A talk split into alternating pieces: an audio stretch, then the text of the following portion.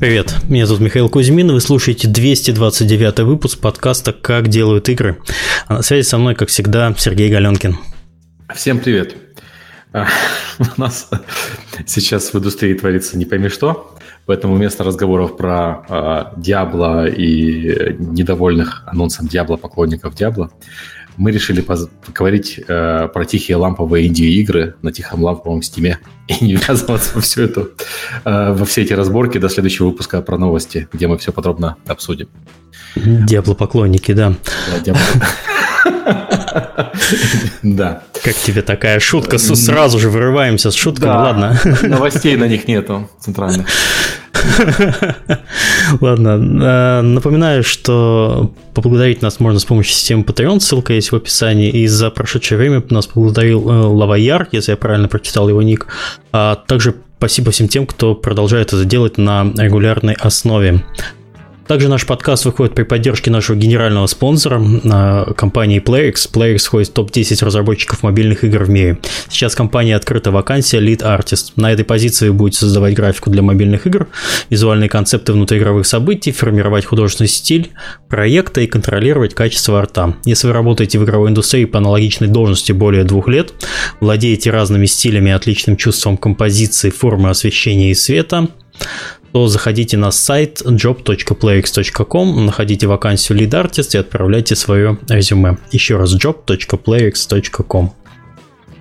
А подкаст выходит при поддержке Аподил. Аподил – это платформа для грамотной монетизации мобильных приложений. Аподил помогает разработчикам встраивать рекламу, анализировать эффективность и получать максимум дохода. Через единый SDK Аподил дает доступ к более чем 35 рекламным сетям. Он автоматически подбирает самую выгодную для разработчика рекламу в режиме реального времени – чтобы вы могли полностью сосредоточиться на создании классных игр, а не на их монетизации. А, подкаст также выходит при поддержке Game Insight. Game Insight – это крупнейший разработчик мобильных игр с офисами по всей России, а также в СНГ и Прибалтике. Game Insight – это лучшие хардкорные игры, сим-тайкуны и хиданы с суммарной аудиторией более 350 миллионов игроков. Также это крутейшая команда R&D, получающая доступ ко всем топовым технологиям и возможностям разработки. Game Insight не стоит на месте и все время пробуют себя в новых жанрах. Go пилить крутое. Пиши на dreamjob.gameinsight.com или смотри, что у них есть интересного по хэштегу GoGameInsight. Еще раз, dreamjob.gameinsight.com а, Подкаст выходит при поддержке Завод Games. Завод Games – московская студия разработки игр. В компании открыты вакансии художников, геймдизайнеров и игрового аналитика. Подробности на сайте завод.games. Еще раз, завод.games. И совсем чуть-чуть осталось до конференции DevGam, которая пройдет в Минске 15-16 ноября. Это вот буквально уже через пару недель. А, ожидается до 2000 э, профессионалов игровой индустрии. Полная программа мероприятий уже на сайте. Выступят разработчики Dead Cells, Frostpunk, представители King, Perfect World, NetEase, э, Google, Snapchat, TinyBuild, hey, Image Image Form и других компаний. Более 60 докладов про создание игр. Для слушателей любимого подкаста команды DevGam скидка на все типы билетов 15% по промокоду KDI15. Еще раз, KDI15. Так, давайте перейдем к знакомству с гостями. Тем более, что на самом деле гостей вы наших уже знаете, поэтому вкратце мы будем говорить не о том, кто они такие, а о том, что у них произошло с момента последнего визита в наш подкаст. У нас в гостях Андрей Арутюнян, кофаундер Lada Games и Calibri Games. Всем привет. И Алексей Давыдов, основатель Flasm Interactive. Добрый вечер, здравствуйте. А давай немножко освежим в память, потому что Алексей у нас был, дай бог памяти, два, минимум два раза ты был у нас в подкасте, или даже три. Сколько у вас подкаст выходит? Уже лет пять, наверное? Да, вот ты был в одних из первых выпусках, а потом я еще нашел, был выпуск а, про, про, про, про, про жить за границей. Это был 2016 год. Ты как раз тогда переехал в Вильнюс, если я не ошибаюсь. Да, ну вот, каждые, считай, каждые два года к вам хожу. Нормально. Как часы, все, как, как поезда ходят в Германии. Эх. Оба, привязался. Давай расскажи, молодец, что... Молодец, Расскажи, что вкратце о себе для тех, кто не слушал эти предыдущие выпуски, и вот что у тебя произошло за последние два года, наверное. А потом уже Андрея мы будем мучить. Эм, так, ну, я, я уже рассказывал в тех подкастах, что мы делаем, делали Train Valley, мы ее закончили, все было хорошо, решили делать вторую часть. И, собственно, студия у нас независимая, небольшая, удаленная. У нас э, на Trainwell было всего три человека. Мы все партнеры, все в разных городах, но как бы э, знаем друг друга давно. Вот, и вторую часть сделали почти тем же составом, только немножко расширили. Еще у нас появился level дизайнер, сейчас у нас комьюнити менеджер появился целый месяц как. Прям такие, как, как взрослые. Вот. И... Погодите, еще маркетолог появится. У вообще О, это, это вообще, да. Ну, может, по, это, по результатам подкаста и появится.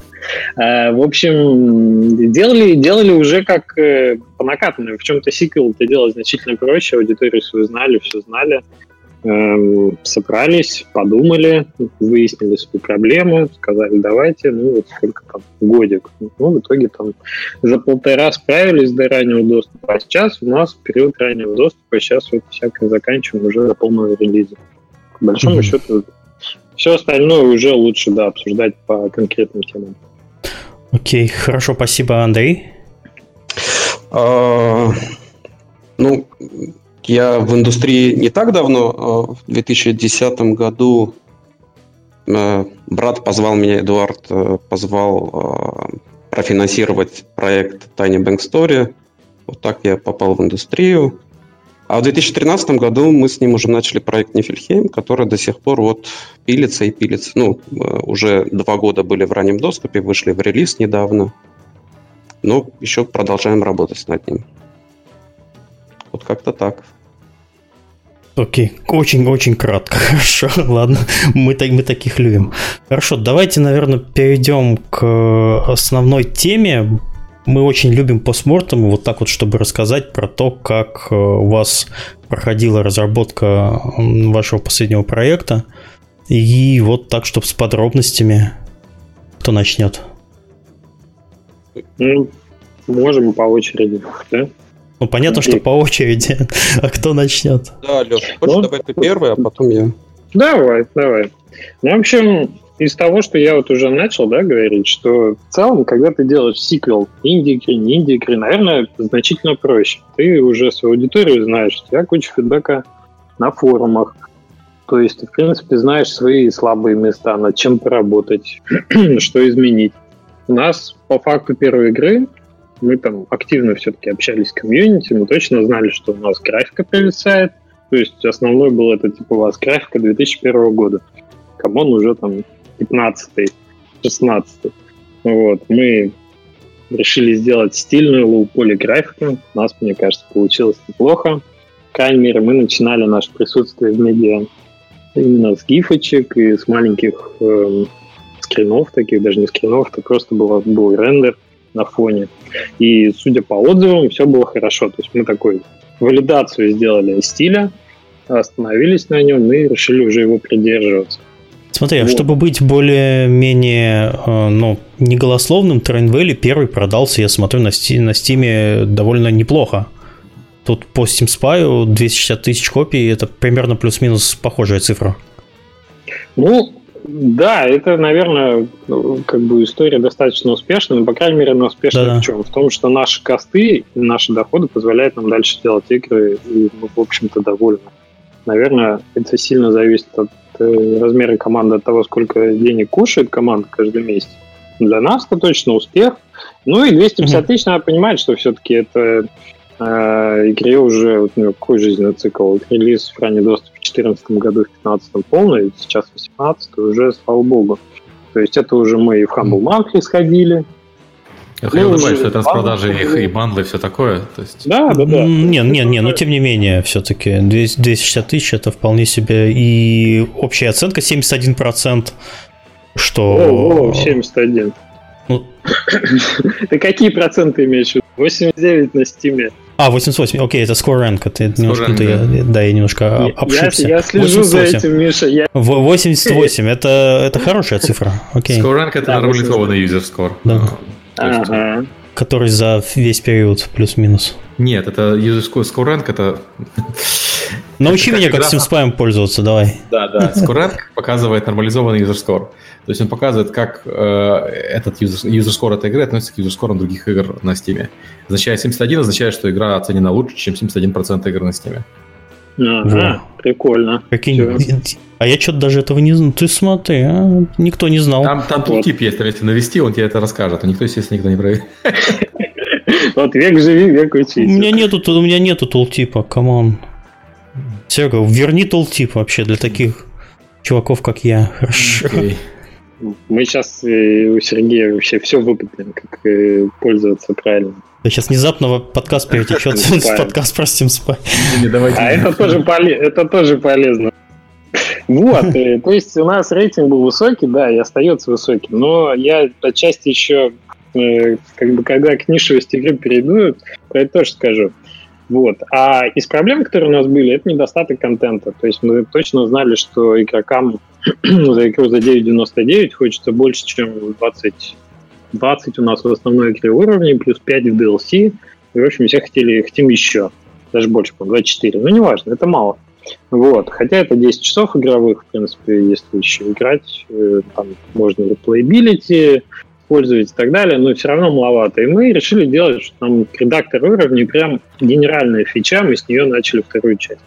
Что вот у нас сначала будет редактор, в котором можно сделать такой landscape, не базовый Unity, а low- польный, чтобы мы его могли полностью редактировать, как, как нам нравится. И это было достаточно удобно сделано для игрока, чтобы они тоже могли это делать.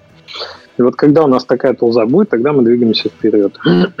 ну и, собственно, графика редактор уровней. И третья проблема наша была, что все кричали, что у нас слишком много рандома. Мы решили как-то с этим побороться с точки зрения геймдизайна. То есть э, игровой процесс, для тех, кто не представляет себе Trainwell, представляет себя э, доставку поездов разного цвета в э, станции как бы такого же цвета. Звучит очень просто и на деле просто, но когда поездов много, станций много, пути запутанные, и начинает мозг немножко клинить от того, что это много решений надо принимать быстро. Хотя есть пауза по пробелу, а пробел, вернее, пауза по пробелу, да.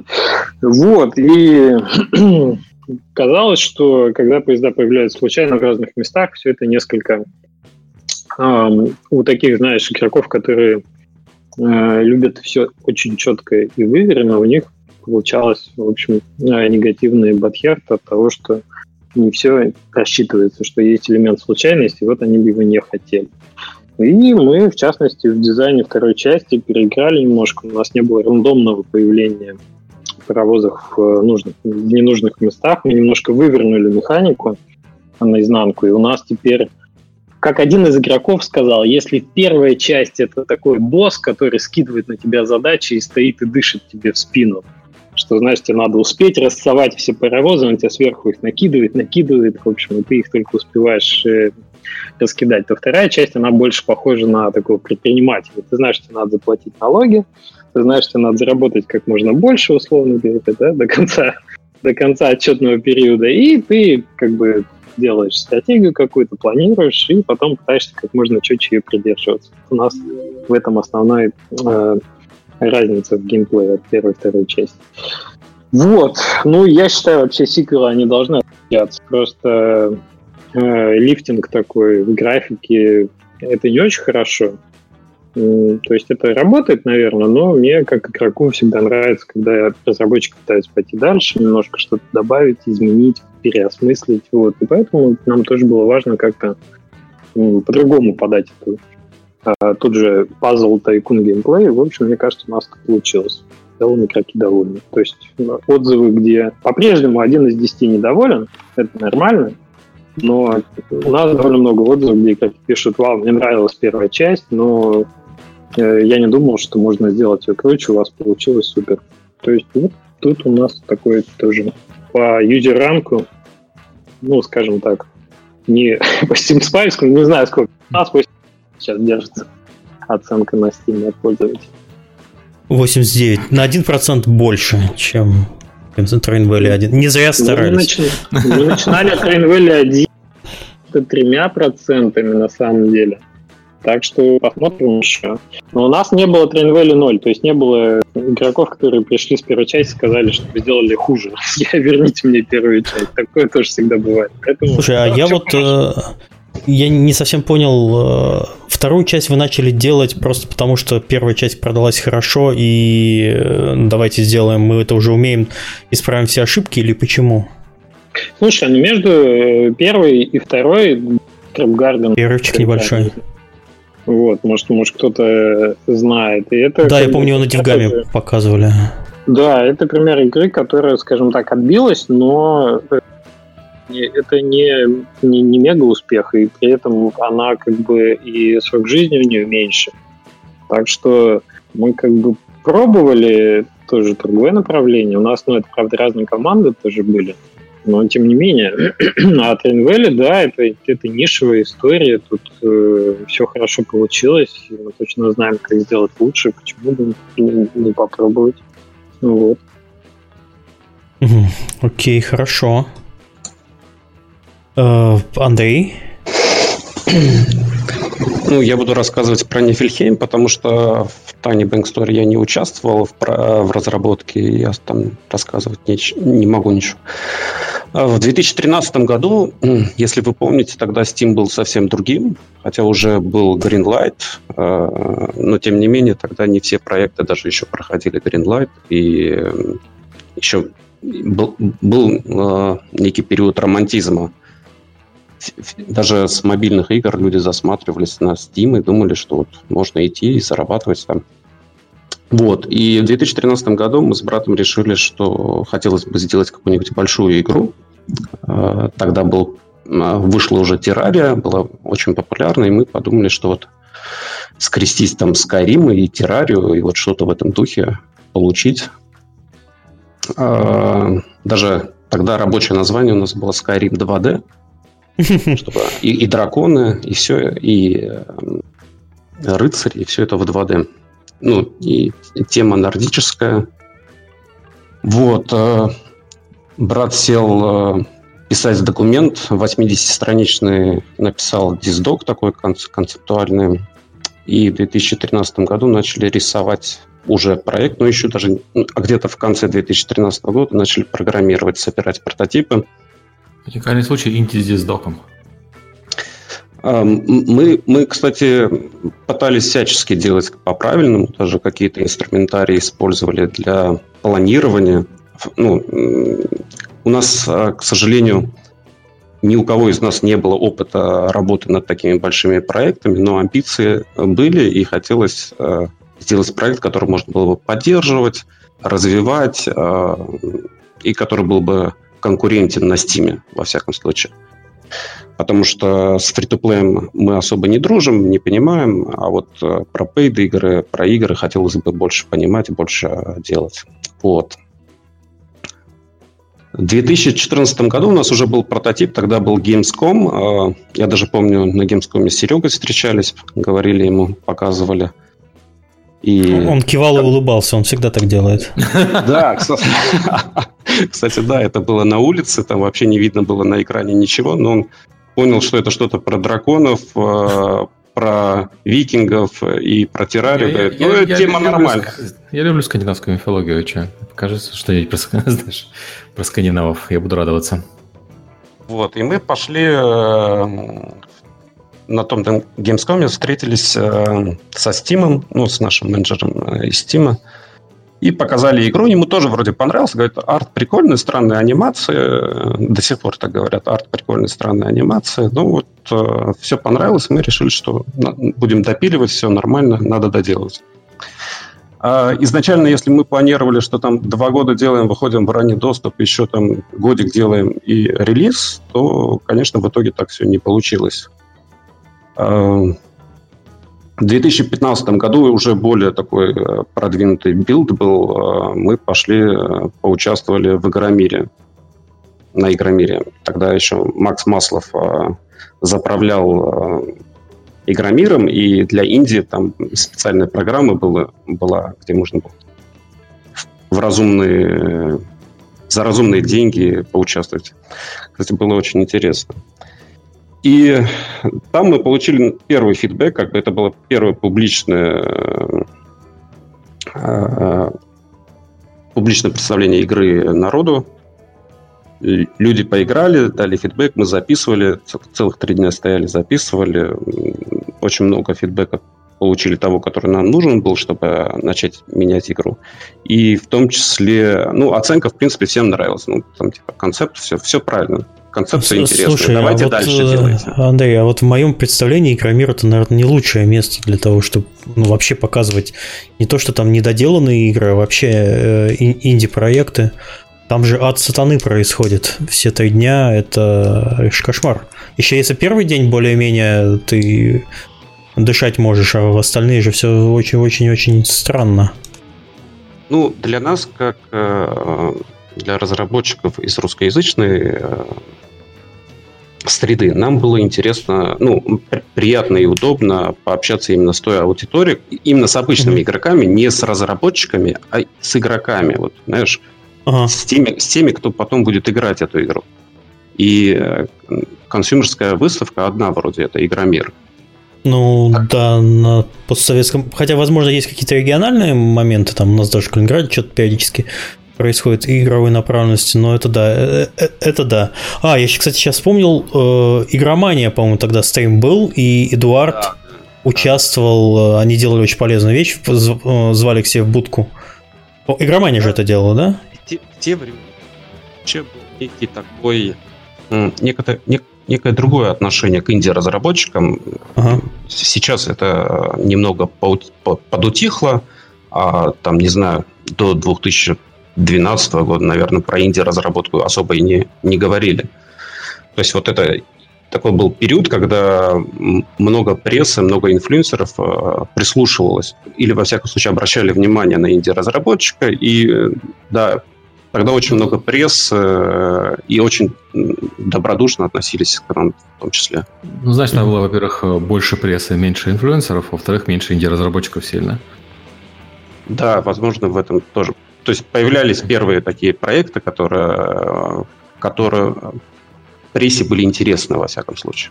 Ну, инди-движение это так обычно называется. Было, было инди-движение. Тогда, помните, был этот первая конференция Dev Nights, тоже вы организовывали. Да. Ездили в Киев и так далее. То есть очень много различных событий было. Вот, и на Игромире было интересно услышать мнение самих игроков, которые бы потом будут играть. Мы увидели, ну, и в том числе мы э, поняли уже, что мы не, не успеваем выйти в этом году в релиз, у нас было много недоделок, нам пришлось э, нанять больше программистов, и следующие там 6 месяцев до самого апреля 2016 мы просто пилили, доделывали все, что могли, чтобы выйти в ранний доступ. В ранний доступ мы вышли хорошо с точки зрения оценок, во всяком случае, ну, игру приняли, концепция всем понравилась, много было багов, игра падала, сейвы не хранились, мультиплеер не игрался, в общем, все по жесткому – а, но в целом оцен... ну, не минусовали игру. То есть у нас было где-то 80 всегда, и как-то так сохранялось в дальнейшем, там плюс-минус 2%. Угу. В этот момент, э, после выхода в ранний доступ, мы, ну, уже был как бы план действий, как можно будет улучшить игру, что, что делать. Мы получили уже вот, хотя мы до этого тестили игру, во всяком случае, там независимо в нашей такой закрытой группе во ВКонтакте. И э, мы уже сообразили, что делать на ближайшее время. Там менять движки надо было, переходить на другой мультиплеер, еще что-то, интерфейсы менять, управление менять. И следующие где-то почти 9 месяцев мы занимались вот по, по большому просто улучшением, просто стабилизацией билда и небольшими такими улучшениями, которые бы позволили а, дальше развиваться. Это я к тому, что если мы планировали там через 6 месяцев выйти уже, или там в течение года выйти в релиз, то э, тогда мы уже поняли, что это практически невозможно. Ну, то есть, чтобы конкретно улучшить игру, нужно вложиться временем, деньгами, всем. Вот. Mm-hmm. Когда Тогда, кстати, в том году был Steam Dev Days тоже. Э, и вроде бы... Хотя, мне кажется, в том же году Steam вроде объявил, что закрывает Greenlight и делают Steam Direct. В 2016 был Steam Dev Days последний, если мне не изменяет Да, да, да. Мы, мы все, кстати, там были вроде. Да. Ну, кстати, очень полезно был, э, в том числе для того, чтобы там пообщаться с другими разработчиками.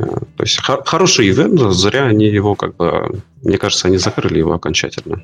Они его делают раз в несколько лет, они его не закрыли. Эм, То есть ожидать и, еще? Да, я думаю, что стоит еще ожидать. Я бы сказал, что ивент хороший в плане пообщаться, сам, сама Valve ничего такого не рассказывает.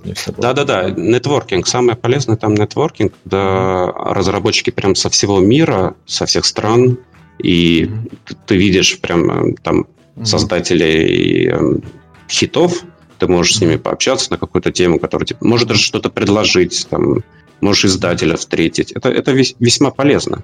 Да, я помню момент, когда я сидел э, на какой-то лекции, рядом сидит чувак, и вижу у него на э, бейджике написано название компании, в проект который я только-только начинал играть, Paladins тогда. Еще это был в 2016 году.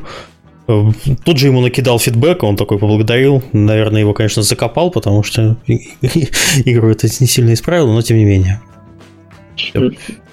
А слушайте, мне помогло из, в, плане, в плане докладов Steam Days очень по UGC, по User Generated Content. Вот то, что они рассказывали, нам вот с нашим редактором уровня прям вот вкатило. Ну, они, кстати, потом все эти видео выложили э, в интернет, где можно было посмотреть. Да-да-да, я их, главное, пересматривал в видео уже потом, потому что там много деталей оказалось, которые даже разные воспринимаешь. Ну, и с 2014 года тоже было видео. Хорошо, давай дальше вот, по... Да, все это рассказывая, я хочу, э, должен сказать, что у нас как такового все, вот с 2013 года особо геймдизайнера, ну, не особо геймдизайнера не было, у нас не было геймдизайнера, мы сами все придумывали, ну, то есть с, с, саму идею брат придумал, вот мы ее и э, развивали. А в 2017 году мы, ну, мы решили, что все-таки хотим попробовать выйти на консоли обязательно. И в 2017 году мы решили привлечь на как консультанта геймдизайнера, который помогал нам в дальнейшем, во-первых, э, делать интерфейсы под консоли полностью с управлением и так далее. А во-вторых, мы опять, ну, такая ранний доступ бывает, когда ты выходишь и дошлифовываешь баланс, а бывает ранний доступ, как у нас, это когда ты выходишь и полностью меняешь игру потом впоследствии. Классика. Ну, это все-таки реже, реже случается. Да, да, э, это, конечно, редко, это на самом деле очень рискованно, и так очень не стоит делать. Э, это, ну, подходить к такому подходу, это довольно-таки рискованно. Нужно иметь... Ладно. Вот. А, а, и мы опять рискнули, взяли еще, решили на 6 месяцев продлить, чтобы изменить э, систему RPG, добавить там бафы, дебафы и поменять, сделать более про выживание игру, а, сделать ее покороче, чтобы там не на 100 часов, там в пределах там 20 часов можно было поиграть, получить удовольствие, и а реиграбельность это уже за счет там новых персонажей. И в том числе все параллельно всему этому, после э, выхода в ранний доступ, мы еще рисовали, новые миры рисовались, э, новые анимации делались, новые звуки и так далее. То есть к нам в то время, помню, постучался писатель, э, он большой фанат скандинавских, скандинавской мифологии, и помог нам, например, э, абсолютно там... Это был не я. и помог нам с текстами для квестов, э, для всех персонажей, там, для NPC. Что вот, а, а мы в дальнейшем там уже переводили это, локализовывали. И наш опыт работы с геймдизайнером получилось, что вот только это последний год. Э, до этого у нас практически э, было более так, интуити, интуитивная разработка. То есть, подожди, у вас стартовал проект и без, геймдиз... без геймдизайнера был просто дизайн документа, вы понял, ну, да, ну, все, все, что придумали, фичи накидали, а вот хватило. делать э, свою MMORPG. Вот, вот, вот в таком духе. Классика. Ну, подожди, да, человек, ну, это, ну, ну, твой брат же в этом случае, раз он писал геймдизайн документ, он выступал геймдизайнером, разве Да, да, он выступал геймдизайнером, только без... Э, просто ну, для такой большой игры э, он... Без квалификации не было да, таких без проектов? квалификации самого геймдизайнера, да, вот как-то так. Ну, то есть креативным директором, вот таким, креатив... угу. А дальше вот то, что делать там с балансировкой и так далее, это уже э, все-таки нужен опыт, э, чтобы все это дело доделать. И э, вот за, за последний год мы сильно изменили игру, там привели ее полностью к консольному, приемлемому для консоли. И в сентябре, вот 26 сентября, вышли в релиз, потому что уже ну, надо было выходить. У нас есть планы на улучшение – но уже надо было выходить, чтобы фиксироваться. Как бы более двух лет в раннем доступе, это, конечно, для инди-команды это ну, смер- смертеподобно. Я угу. считаю, что так не, не должно быть. Вы очень рано вышли. Нет, ну, для команды из четырех человек обычно там два года в раннем доступе, это на самом деле это, это, это большое желание, большое желание улучшить именно тот продукт или изменить тот продукт, ну, ту игру, которую ты делаешь.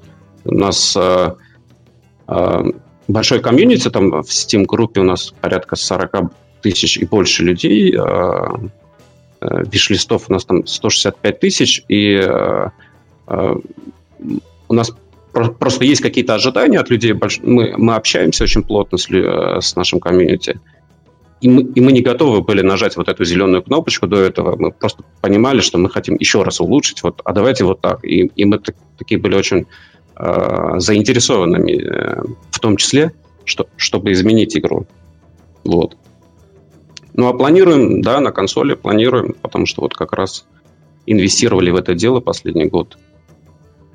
И DLC планируем, и улучшения, как-то еще будем продолжать с этим проектом, но и также планируем уже в новом году начать э, прототипировать новые игры. Ищем геймдизайнера на это дело.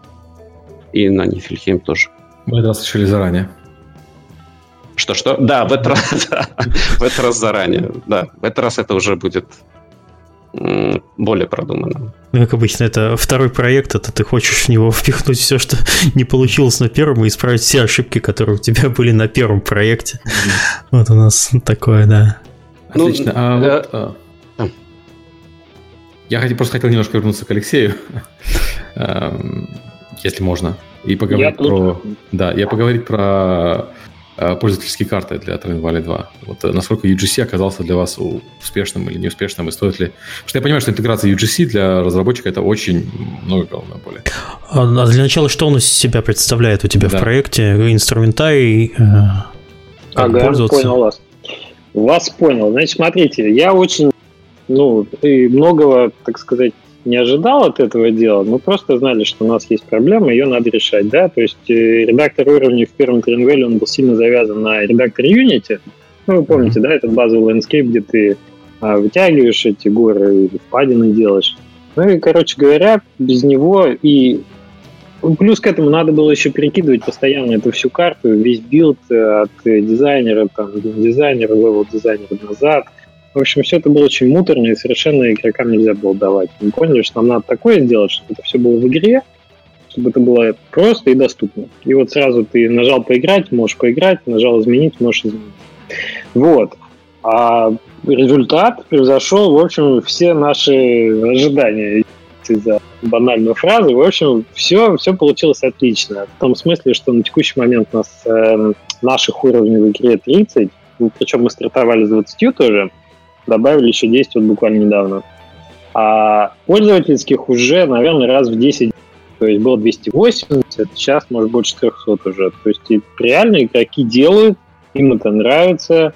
И у нас э, как бы, как бы это назвать, это политика общения с аудиторией э, в корне поменялась, когда вот э, мы Э, редактор выпустили, у нас э, началась совсем другая жизнь на форумах, э, началась другая жизнь в комментариях, а, и мы как бы адаптивно начали менять э, наш, нашу поддержку да, игроков. То есть сейчас у нас уже есть еженедельные конкурсы на лучший уровень. Мы даем по гиф-карточке по 10 долларов значит, тем, кто делает лучший уровень. Даем в конце месяца 20 и футболочку отправляем вот, воркшоп Винер. В общем, пытаемся это все дело поддерживать, но самое главное, что игрокам э, это дело зашло, и что они действительно э, начали много уровней делать. А для нас это прямой плюс, потому что контент для игры растет сам.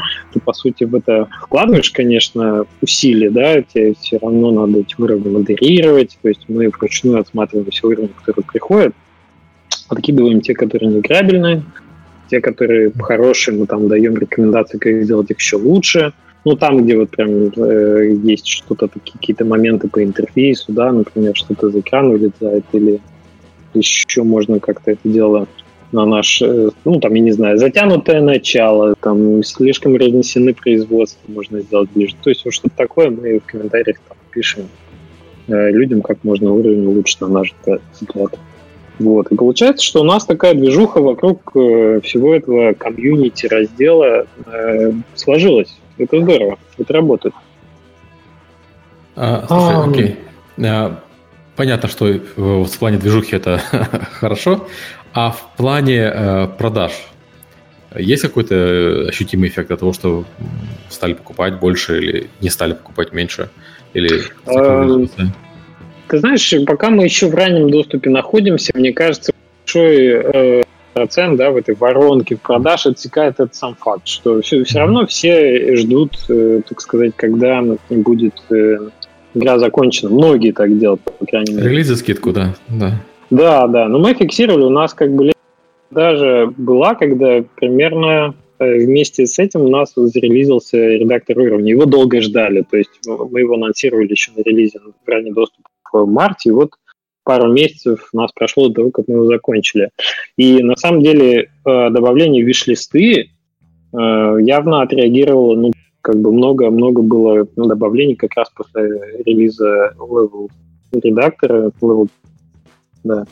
Э, именно в этот момент. То есть, может быть, для многих это стало, не знаю, таким поинтом, после которого они решили, что игру будут брать. Ну, в общем, Э, не могу сказать именно в продажах, да, но то, что один из главных пунктов повестки, что мы должны были бы сделать с игрой, чтобы игроки ее купили, что у вас там мало уровней, хочу больше уровней, когда будет редактор, вы его обещали, и мы его дали, вот он ушел. И все посмотрели, что действительно редактор клевый, видео есть, э, делать можно, делать интересно. Был даже такой ответ, э, популярные, типа кто-то спрашивал, а что в этой игре нет э, типа тайкун же, почему нет там сэндбокса, как бы вот как Факторию, там, не знаю. А кто-то из игроков ответил, что редактор уровней в этой игре есть сэндбокс, то есть ты там можешь делать все, что хочешь, поиграться, и в итоге даже другим показать, что получилось в виде Вот. Понятно. А по поводу... Ну, понятно, что это от игры к игре зависит, но вот в вашем конкретном случае, насколько сложно было сделать нормальный редактор, не на Unity основанный?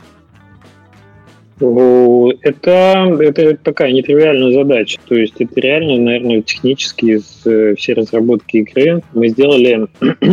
У нас в первой части были плоские э, рельсы, а во второй части мы сделали э, подъемы и спуски. И вот, наверное, вот эта задача, то есть такой ландскейп, да, кастомный, но он завязан, в общем на то, чтобы он был в редакторе тоже изменяемый. Это вот самые были такие технически емкие вещи, что мы пытались победить того, как у нас э, рельсы начали следовать за подъемами и спусками ландшафта, и после того, как у нас мосты с тоннелями стали прокладываться во всем этом безобразии, это уже красиво. Mm-hmm. Вот, э, мы, собственно, параллельно и добавляли вот эти инструменты, как, как нам эти ландшафты поднимать, править, красить, раскидывать на них объекты, вот, и это было, да, это было непросто. Но, слава богу, у нас э, как бы партнеры, у меня ребята, они достаточно опытные разработчики, и с интерфейсами общались, и опыт был в плане там, сложных, вот у нас программист Сергей в плане сложных программистских задач. В целом э, справились достойно. У нас это не так много времени заняло, как мы боялись. То есть это был один из пунктов плана до релиза. То есть э, мы, мы самые емкие задачи пытались решать в первую очередь.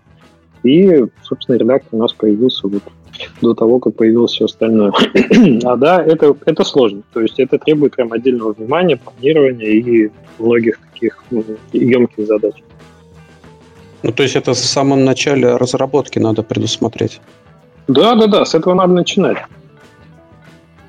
То есть прикручивать после того, как игра готова, UGC какой-то, чтобы он был, наверное, это как, я не знаю, как free-to-play прикручивать сверху по этой игры. Там многие пытались лет пять назад на мобильных это делать. Это очень плачевно, так сказать, заканчивалось и выглядело странно. Поэтому, да, редактор это такое... Ну, сильно зависит от жанра, да. Я еще вот с Сергеем согласен, что, может быть, есть игры, где можно использовать и внешний редактор какой-то из ныне существующих их масс, да, какой-нибудь для платформы сделать тайловые уровни внешне. Может быть. Для нас важно было делать изначально свое и интегрированное все.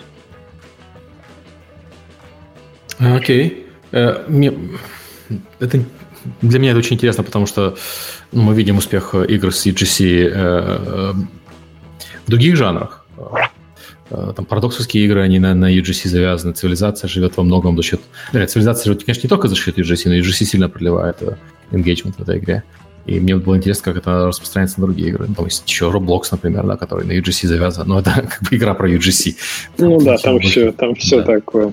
Еще очень меняется из субъективных эффектов, которые еще очень меняется вектор коммуникации между там, тобой как разработчиком и игроком. Вот когда игрок mm-hmm. начинает быть соразработчиком, у него, во-первых, он э, как бы не столько требует, сколько предлагает, а во-вторых, совершенно тональность диалога меняется. То есть э, другие игроки приходят э, к нему, говорят, вот тебя тут надо поправить. Он, ой, да, извините, моя там вина. То есть ты чувствуешь, ты чувствуешь, как человек с тобой начинает в одной лодке, в общем находиться, понимать, как это не просто делать игры. И он э, в комьюнити создает вот этот флер э, взаимовыручки, поддержки. Не, уходит токсичность, я бы так сказал.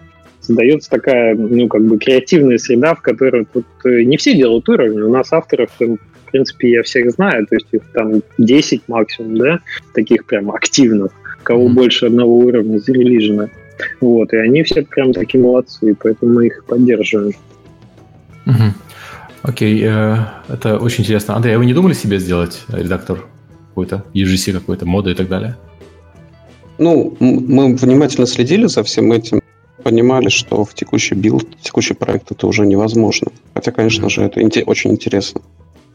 Mm-hmm. Ну, кстати, Алексей... Как, как прикручивать UGC на существующую игру, да, понятно, тяжело. Да, а следующий проект? То есть, э... а в следующем, да, будем рассматривать это вот уже на уровне препро... ну, прототипирования препродакшена будем изучать. Хотелось бы, очень хотелось бы. Особенно на Steam видно, как это все работает. А вот как это Ой, слушайте, я... стриме, если секрет? Ну, то, то, то есть очень много людей вовлекается в этот процесс на Steam именно. Я не знаю, как на других платформах, что на происходит. На Steam же обвязочка отлично. Я вот что забыл сказать еще. Же они сделали, когда вот в 2014 году всю эту UGC начали толкать э, телегу, они сделали очень хорошую э, обвязку на самом сайте.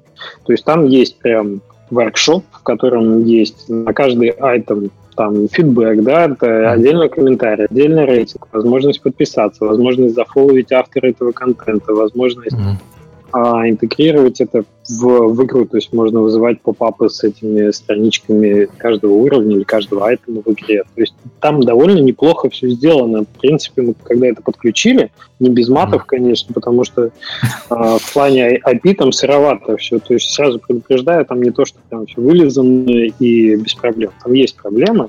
Но когда это начинает работать, и когда пошел поток уровней новых, да, мы прям а, как Э, скажем, модераторы этого контента, мы радовались тому, что Steam продумал многие вещи за нас. То есть нам не надо было всю эту обвязку делать. В принципе, Steam за это отвечает. Ну и Леша, все хранится на серверах Steam тоже. То есть тут как бы э, серверную часть тоже не надо поддерживать. Они Леша. падают периодически, мы честно пишем игрокам, что это сервера, сервера Steam лежат, а не наши. Да. Леш, а ты отслеживал э, трафик на Steam-страницу Train Valley 2 до а, выпуска редактора и после выпуска редактора? Что-то изменилось?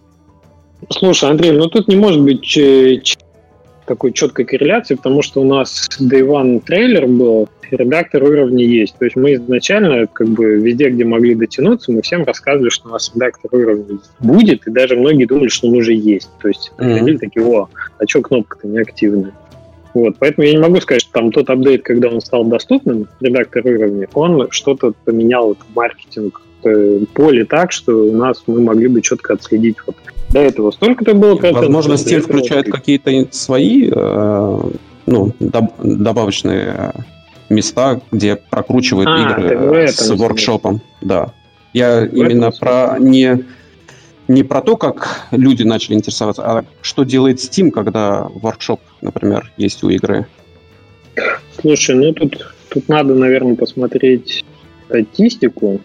Ну, субъективно, субъективно я не заметил такая галочка воркшоп, воркшоп жамкнул внутри админки, да, что она стала вдруг доступна, что прям к нам хлынули потоки новых игроков. Мне кажется, такого нет на Steam. То есть органики никакой со Steam, а из EGC раздела не существует? Слушайте, ну, ну, даже, даже, ну, вот органика там на VR. Был недавно подкаст про VR. Вот это все в Steam уже активно, так сказать, отдельный раздел, отдельные там э, флажочки и так далее. Вот. вот такого для воркшопа точно нет. И эффект для VR это тоже как бы спорный, прямо скажем. Мне кажется, много, значительно больше зависит все-таки от самой игры, от э, того, что ты делаешь, mm продвижение, чем воркшоп галочка в стиме. Такой вопрос. Вот э, смотри, вы делаете э, конкурсы с призами для создателей уровней, и понятно, что они делают уровни не ради призов, но призы их радуют. И есть э, мнение, мое мнение, у меня такое мнение есть, что э, в игровой индустрии есть много участников э, процесса разработки игры. Это, собственно, разработчики игры, это разработчики сопутствующего контента, вроде там люди, которые делают видео на YouTube, на Твиче, и создатели модов. И пока что у нас э, так получилось, что разработчики игры получают деньги. Ну, платформа еще есть, опять же, платформа получает деньги. Платформа получает деньги, там какие-то маркетинговые каналы получают деньги, а вот э, инфлюенсеры и создатели модов как-то пока что не очень получают. И инфлюенсеров уже ситуация получше, и у них там контракты персональные есть, все-таки YouTube с чем что-то платят, и там мы там запустили программку. Да-да-да, после вашей активности сильно лучше. Да. А вот э, создателями модов получается ситуация странная. То есть, помните, Steam пытался запустить платные моды, mm-hmm. и я знаю, что люди там очень, не, очень были недовольны э, всей этой системой. Но так понимаю, они были недовольны не, не, не самим фактом, что разработчики модов получ, могут заработать деньги, а тем, как это было реализовано. И вот мне интересно, как надо сделать, чтобы это было правильно реализовано? Вот есть какие-то мысли? Вот, с точки зрения разработчика, естественно. Ну, хорошо, эту тему поднял. Я бы тоже хотел как например, э, то есть я как разработчик однозначно был бы заинтересован в том, чтобы, например, делиться э, за хороший уровень, да, но пока что, кроме в ручном режиме, то есть как в тех видео от Valve все, все, все рассказывали, например, э, не помню в каких-то играх, но истории такие, что был клевый чувак, он делал нам, мы его наняли. Был забавный чувак, он делал нам там контент, мы его наняли. Не можешь всех нанять, да, это... Да, ну, условно, там сейчас из, из людей, которые нам действительно хороший уровень делают, потенциально есть те, которым мы там придем сами, например, и в определенный момент заплатим и сделаем национальные паки, да, или как договоримся на разделение рефшер, ну, ну, зависит уже, да. Вот. А так, чтобы они заливали уровни и получали бы процент, то есть чтобы это было автоматизировано, например, mm. то тут нужна комплексная система, потому что все-таки довольно много уровней, они а, не самого высокого качества. И mm-hmm. чтобы... То есть вот эта проблема, понимаешь, есть, что надо отсекать тех, кто делает низкого качества контент, но хочет получить это да, ну, знаешь, вот, э, ну, то есть наша система, когда ты подписываешься на чек и говоришь, вот я хочу давать долю своих э, покупок этому человеку, она работает только во фри-то-плей игре, потому что ну, в платной игре я уже купил игру, какие у меня покупки еще будут, правильно? Ну, конечно. Да, и э, как бы как разработчик мне хотелось бы, чтобы вот люди делают моды, особенно люди, которые делают хорошие моды, чтобы они знали, вот я делаю хороший мод, я какие-то деньги получу. С другой стороны, я понимаю, что игрокам платные моды, особенно когда ты покупаешь кота в мешке, это еще сложнее, чем платные игры. Ты не знаешь, хороший мод, плохой мод, не хочешь заранее оплатить. Ага, я вот думал недавно, почему вообще в последнее время стал менее, что ли, популярен. И у меня есть такая теория на этот счет, что с доступностью игровых движков, э, ну, таких как там Unity Unreal, да, и прям полноценных, А, большая часть модеров просто решили, может быть, сделать свои игры, а не, а не продолжать делать контент с туманными перспективами его монетизации, скажем mm-hmm. так. Вот. А те, кто остаются, может быть, инфраструктуру сделать для людей, чтобы как-то э, получали за это деньги, это было бы здорово, но задача, опять же, нетривиальная. Требует там и защита от абьюза, и защита от, э, там, не знаю, от фрода, да, назовем это так, с точки зрения как в то же время поощрения справедливого тех, кто действительно контент хороший делает, это очень такая комплексная задача. Вот я, я, да, я вот понимаю, как это сделать для там, онлайновой игры или фри игры, где есть постоянный поток денег. Потому что тогда ты можешь там и, я не знаю, какой-то пас запустить специальный, купи этот пас, и деньги пойдут создателям твоих модов. Вот, там, купи этот скин, деньги пойдут создателям модов, в которые ты играешь. А вот для сингловых игр мне пока такой схемы даже представить сложно. Если у тебя нет, допустим, канала продажи контента, то это, условно говоря, тебе должен быть, там, я не знаю, бюджет от разработчика на создание модов, который разработчик, например, распределяет. Может, ну, да, пока видят. что у нас, у нас именно так. Это в ручном режиме да. мы это все пытаемся mm-hmm. модерировать и поощрять людей, которые что-то mm-hmm. делают. Но тем не менее, очень много людей, которые на Стиме готовы за бесплатно это делать. То есть там ведь очень, да, очень вот... много игр уже есть с такой поддержкой, и очень много людей вовлечены во все это дело. Ну, вот еще ну, один плюсик э, валвовской системе, что они сделали, в общем, возможность э, создания стихийного, да, вот такого сообщества, когда люди сами делают уровни, комментируют уровни, которые делают там твои знакомые, и это, в общем-то, достаточно, достаточно мотивации для того, чтобы о, а, и, а у тебя как, о, клево, а вот на той неделе был другой, ты прогрессируешь, молодец, ты делаешь лучше, давай вот такой попробуй. Ну, то есть это, это работает, живет само. Угу. Окей. А, Андрей, а у тебя есть какие-то идеи на этот счет? Ну, мы бы тоже с удовольствием согласились делиться ну, частью прибыли с э, разработчиками модов. То есть э, для разработчика это только плюс. Любой новый контент, который делается, он, mm-hmm. он, он что в студии, в рамках студии делается, что извне, это все равно как бы, время и затраты и деньги. То есть, э, если бы это было распределение происходило на стороне Valve, то есть Valve бы занимался всем этим делом, то это было, конечно, облегчило жизнь, как вот для мелких разработчиков это бы сильно облегчило жизнь. Слушай, по-моему, там платный контент э, мы тоже сделать каким-то образом. Я вот мы в это не вникали, э, но, по-моему, в одном из видео они один из видов разделения этого такой давали, что типа контента делаешь платным, какой-то даже чуть ли не процент можно выделить, они сами будут пейменты хендлить. Они это вроде отменили. Это, это же они то, что они запускали для Skyrim. Да, они запускали для Skyrim, и там можно было продавать платные моды, и люди а, получали а, деньги за это моды. Да?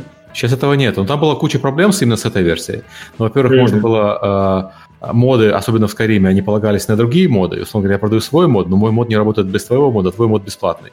Насколько я честно получаю свои деньги, когда в мой мод входит твой бесплатный мод. А, во-вторых, э, то, что сам, сам факт, что ты продаешь мод, а не получаешь деньги после него, он многим игрокам не нравится, потому что э, непонятно, что ты покупаешь. Когда ты покупаешь игру, там понятно разработчик, имя разработчика, ролики, ревью, все такое. С модами сильно сложнее. Слишком много всего.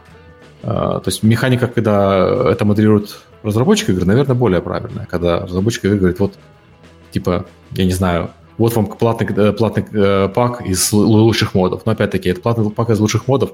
Эти же моды уже были бесплатно. Как ты определил, что они лучше, если у них люди не играли? Тоже можно Ну да. Ну вот видишь, мы возвращаемся к этой да. Истории с разработчиками модерами, модеры, которые стали разработчиками, потому что это в целом более честная, отработанная история продажи ну, да, контента да. игрокам, да. Чем, чем ну, вот, кстати, если продавать моды, то возникает еще вопрос ведь копирайта, то есть э, как отслеживать э, и проверять, там, например, тому же инди-разработчику, проверять, э, какой контент используется в твоем моде. Ну, в этом случае как бы есть DMCA, пока не доказано, пока не, не пришла заявка, что ты нарушаешь, ты все, все нормально. То есть, если у тебя DMCA поддержка есть, а в Steam она, по-моему, есть, то, в принципе, это должно быть, э, должно обезопасить. Mm. С моделями, кстати, еще интересный есть эффект. Э, мы думали, что мы сделаем прям полную поддержку модов. Изначально мы так и заявляли, да, что редактор мы сделали это раз, это наш инструмент. Но если вы хотите свои модельки загрузить, там, вот вы хотите сделать свою, свой объект на карте, там, вашу школу, не знаю, ради бога, хотите сделать даже свой ресурс производства и так далее, и даже свои локомотивы, вагоны, мы все хотели сделать модерируемо. Сейчас у нас большие сомнения есть, потому что мы первые, ну, как бы заморочились, сделали как раз загрузку кастомных объектов, и она сейчас есть в игре. Дали своих, там, не знаю, для примера, да, несколько, пару десятков моделей, которые можно загрузить, посмотреть. И как вы думаете, сколько еще моделей нам сделали играть в текущем? Mm. Нисколько, ноль. То есть там 300 уровней как бы сделали, да, поддержку сделали кастомных моделей. Вот редактор у вас казуальный, нам нравится, мы будем в нем делать, замечательные ролики сделали, молодцы, ну, нам это все хорошо. Но открывать там Blender 3D Studio Max, чтобы пытаться сделать модель, и мы поняли, короче, что вот э, жизнь, скажем так, левел дизайнера и вообще компетенция левел дизайнера, она значительно ближе к игроку рядовому и понятнее, чем компетенция уже моделлера, который Это особенно вопрос... моделлер. Ага. Это вопрос все-таки на самом деле сложности инструментария. Делать 3D-модельки сложно в современном инструментарии. Делать уровни вы сделали легко. Ты же сам говорил, что вот старый редактор был хуже, потому что старый редактор был хуже, в нем делали меньше уровней. То есть я вполне и, и, и я вполне допускаю, что какой редактор вы не сделали для 3D-моделек, все равно будет тяжело. Но как пример, я не знаю, э, есть конструкторы персонажей, да, э, которые, ну, понятно, что они их не продают, но есть конструкторы персонажей, люди, которые им пользуются, и которые создают очень интересные вещи с этими конструкторами. Там Fallout Skyrim, понятное дело, вот недавний Soul Calibur э, тоже. То есть можно каким-то образом сделать 3D-моделирование доступным массам, просто, ну, может быть, не в рамках вашей игры, потому что это... Ну да, ну да, казуальная да студию электронную уже запердюжи, извините. Вот. Но вообще, да, вообще, если как бы есть внимание разработчика этим моментом, есть отдельный инструмент, особенно интегрированный в игровой процесс, как, как ты, ты к нему подталкиваешь в основной игре, то я согласен, тут будет процент выше. Угу.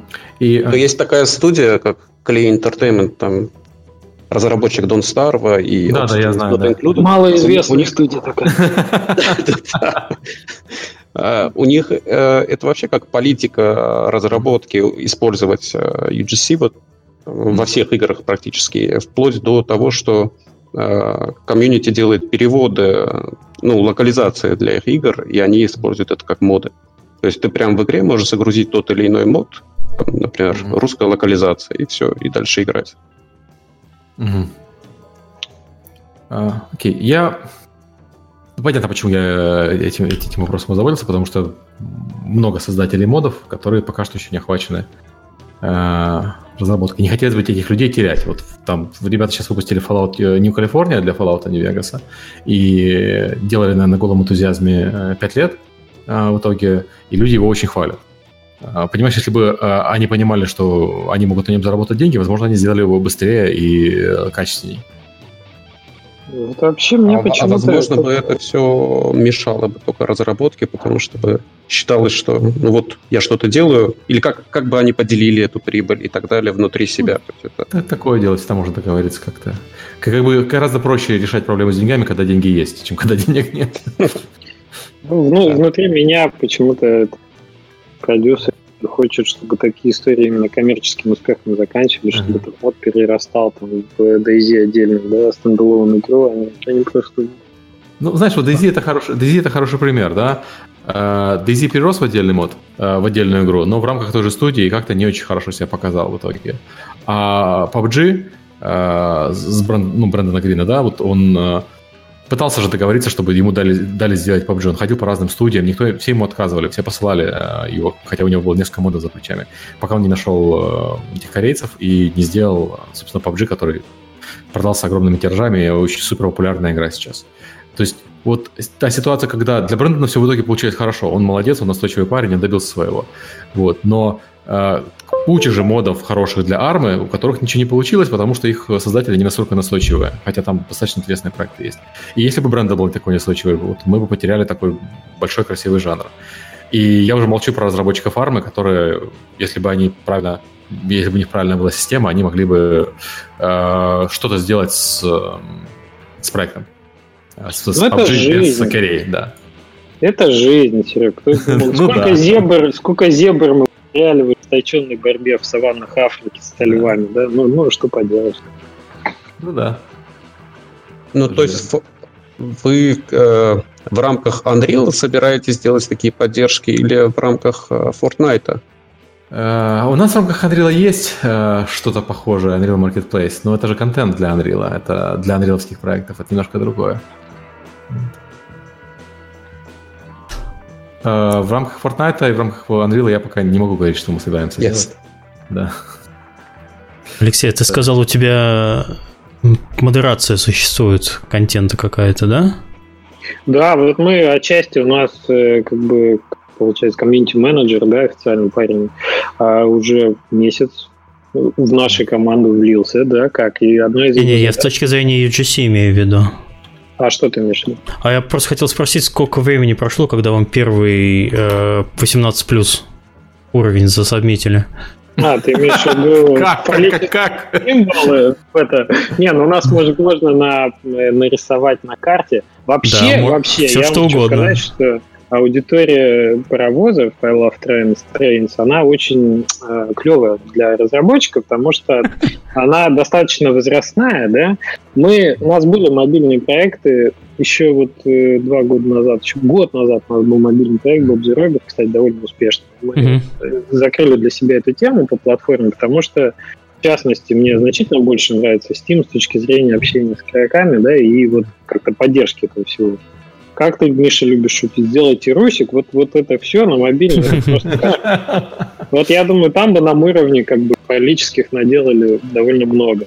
А на Steam у нас, у нас э, как бы одна из популярных э, таких э, женщин, которая делает уровни, она из Польши, Патриция ее зовут, и ей там, мне кажется, там скорее к 45, может быть, к 50, да, и она то есть и у нас много, и там кто-то прислал, присылали футболку, да, просили фотку сделать, кто-то прислал там, фото детей своих. А, там ну, тоже понятно, что человек уже в возрасте адекватный. Ну, и так как в это играют его дети, ну, не будет он, извините, ночью рисовать там, там языком, знаете, какие-то вещи, которые будут... Ну, вот э, у нас вообще таких Хорошо, ладно. Жди, я сейчас куплю игру. Окей. Не надо же вас расстраивать. История о том, как Мишу забанили на Стиме. Ну, черт, но это, это показывает многое. Хорошо, э, давайте, может быть, поговорим немножко про инди-маркетинг, который мы все замечательно любим. Э, что Леша долго говорил, давайте, наверное, передадим микрофон Андрею. Вот что у тебя происходило с маркетингом игры на протяжении всего жизненного цикла, и как ты ее рекламировал, чем ты пользовался? Ну, вот частично это я рассказал, что мы работали с прессой э, э, на выходе в ранний доступ. До этого мы практически только на Игромире участвовали угу. и больше нигде. Потом пресса была, потом э, мы отслеживали ютуберов, которые играли в схожие игры, мы писали им, скидывали ключи, общались. Были ютуберы, которые несколько серий делали, были стримеры, от которым нравилась игра вот в таком жанре, ну, с такой отрисовкой. А, потом, потом мы поучаствовали в этом году впервые. Ну, для нас было это очень интересно и важно понять, э, как в Америке делаются выставки, и мы поучаствовали в PAX, mm-hmm. который проходит в Бостоне, купи, э, пообщались со всеми разработчиками, кто уже проходил через это, там Саша Дергай нам помогал советами, mm-hmm. привлекли на момент на момент ПАКСа привлекли такое агентство, есть э, пиар-агентство Reverb, э, американское, и тамошний товарищ, э, который также участвовал до этого э, при запуске в раннем доступе, помогал нам как native. Э, он участвовал, прям стоял на выставке, стоял у буста и общался с прессой, общался с инфлюенсерами и вообще с игроками. Это был очень приятный опыт в целом понимать, что за игры нравятся ну, американскому пользователю, игроку, как это все проходит. Также участвовали э, на DevGAM. Э, ну, здесь больше, конечно, общение происходило с разработчиками, э, а не с конечными пользователями, ну, не с игроками. Вот. Вот по большому счету так. Потом э, под, под подключили в момент релиза, опять-таки, прошлись через всех э, инфлюенсеров, которых знали. Кого-то забыли, кого-то вспомнили через неделю, потому что это были времена кранчей, э, бессонные ночи, нервотрепка. Так что с точки зрения инди-разработчика, когда все э, вовлечены в сам процесс разработки, конечно, очень много времени ты не можешь уделить этому. Ну, то есть, а моменты релиза э, ну, нужно хотя бы там, я не знаю, там, человека месяц, наверное, чтобы прям пройтись и отработать полностью грамотно э, маркетинг для игры. Если, если ты один, если у тебя нет э, наработанных связей, если у тебя нет прямо вот какого-нибудь пиар-агентства на связи, которое пич тебе приготовит или еще что-то, вот если ты инди-разработчик, то, пожалуй, время нужно значительно больше, чтобы заранее подготовить и э, заинтересовать всех инфлюенсеров, всю прессу игрой. А чем, а чем вы заинтересовывали? Вот в чем был вас, ну, ваш месседж на проекте? Ну, в основном все равно у нас игра как бы от, э, шла от картинки. Ну, то есть мы все-таки пытались заинтересовать через картинку. Э, и более того, когда мы готовились к ПАКСу, с нами работало вот агентство, мы приготовили несколько питчей, которые потом использовали э, как, как хуки такие использовали при общении с прессой или же при общении с инфлюенсерами. Так в чем они так. заключались? Ну, что это там э, как, как хук это было террария встречается Mid, King, Mid's Kingdom, ну, то есть э, и попыткой э, в двух словах рассказать просто про механики игры и про то, про, то, про mm-hmm. что игра, и этим заинтересовать. И высылали картинки, гифки, э, делали сами видео, не самые удачные, но во всяком случае. Такой, ну, для инди-разработчиков вот, вот такой путь проходит. А где-то реклама покупалась? А, слушай, да, мы... Я-то помню, я тебя подвожу.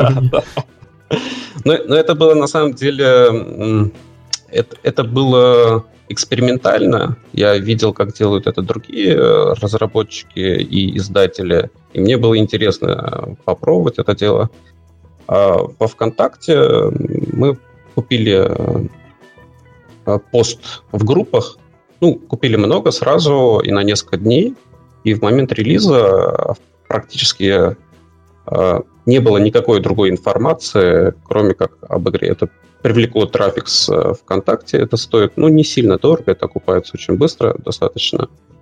А, и было, было полезно тем, что когда выкладывают игру, например, на ВКонтакте про торренты и так далее, когда ты в поиск делаешь по слову Нифельхейм, там в основном выдавалось только вот эти посты. И не, не получалось найти какие-нибудь ссылки на торренты или где, где уже вскрыли игру или еще что-то, что-то другое. Только, только в этом полезность была такая. Ну и во всяком случае, у нас очень большое русское комьюнити и а, российское.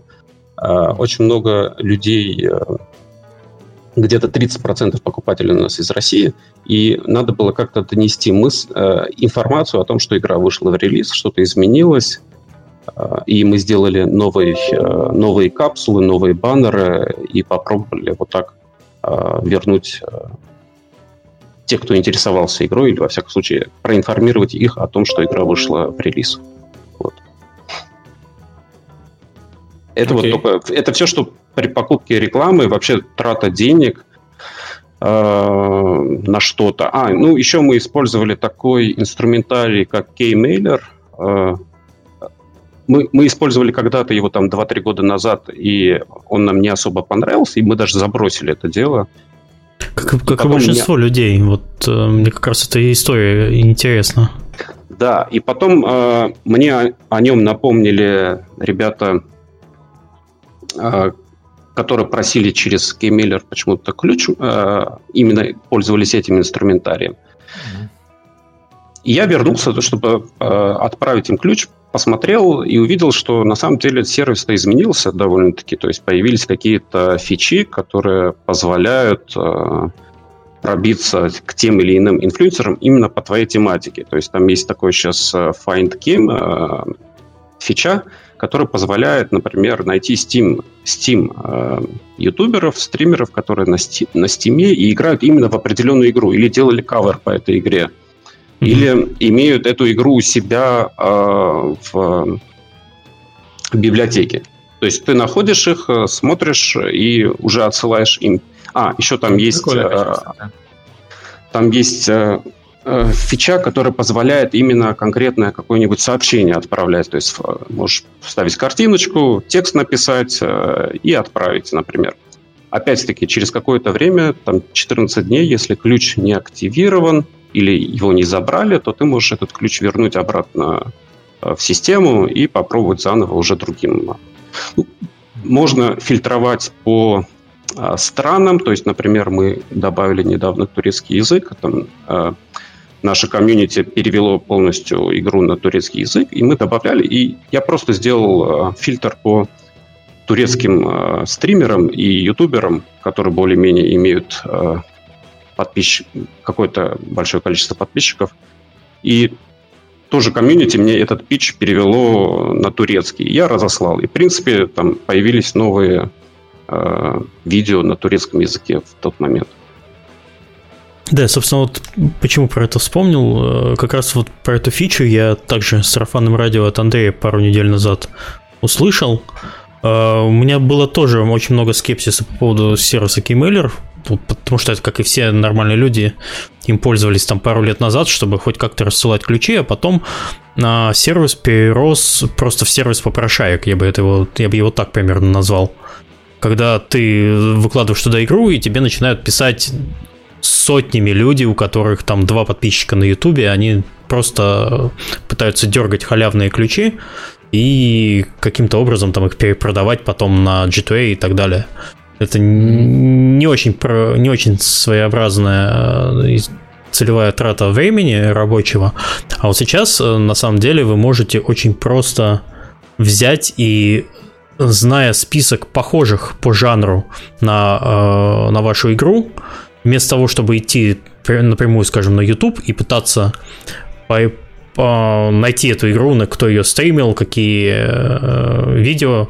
И вы же знаете, алгоритмы YouTube, они довольно странные, ну, не странные, они понятные, что вам, скорее всего, подсунут те видео, которые там, возможно, YouTube думает, что вы хотите их увидеть, и вы так и не найдете настоящих э, полезных людей, либо потратите большое количество времени. Вот здесь, э, в интерфейсе, эта фича э, платная, нужен, как называется аккаунт, э, Enterprise аккаунт? Или? Ну, на самом деле, это сейчас со скидкой там 150 долларов, а вообще будет 300 долларов стоить в месяц.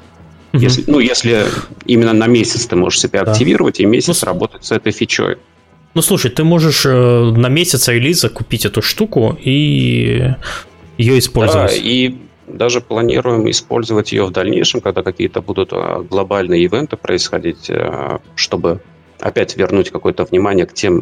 Там, mm-hmm. там фильтруется список тех, кому ты уже высылал, кто активировал, кто не активировал, кто отказал и так далее. И могу сказать, что ну вот из, там, не знаю, 2000 запросов 20, 25% активировали ключи. Это а из них 400 видео сделано. Ну, то есть для нас это нормально.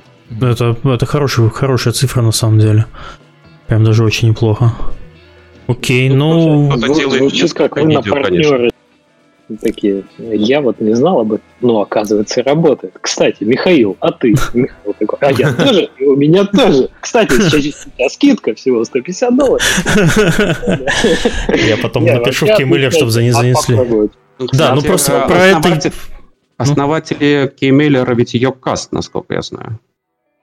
Может быть.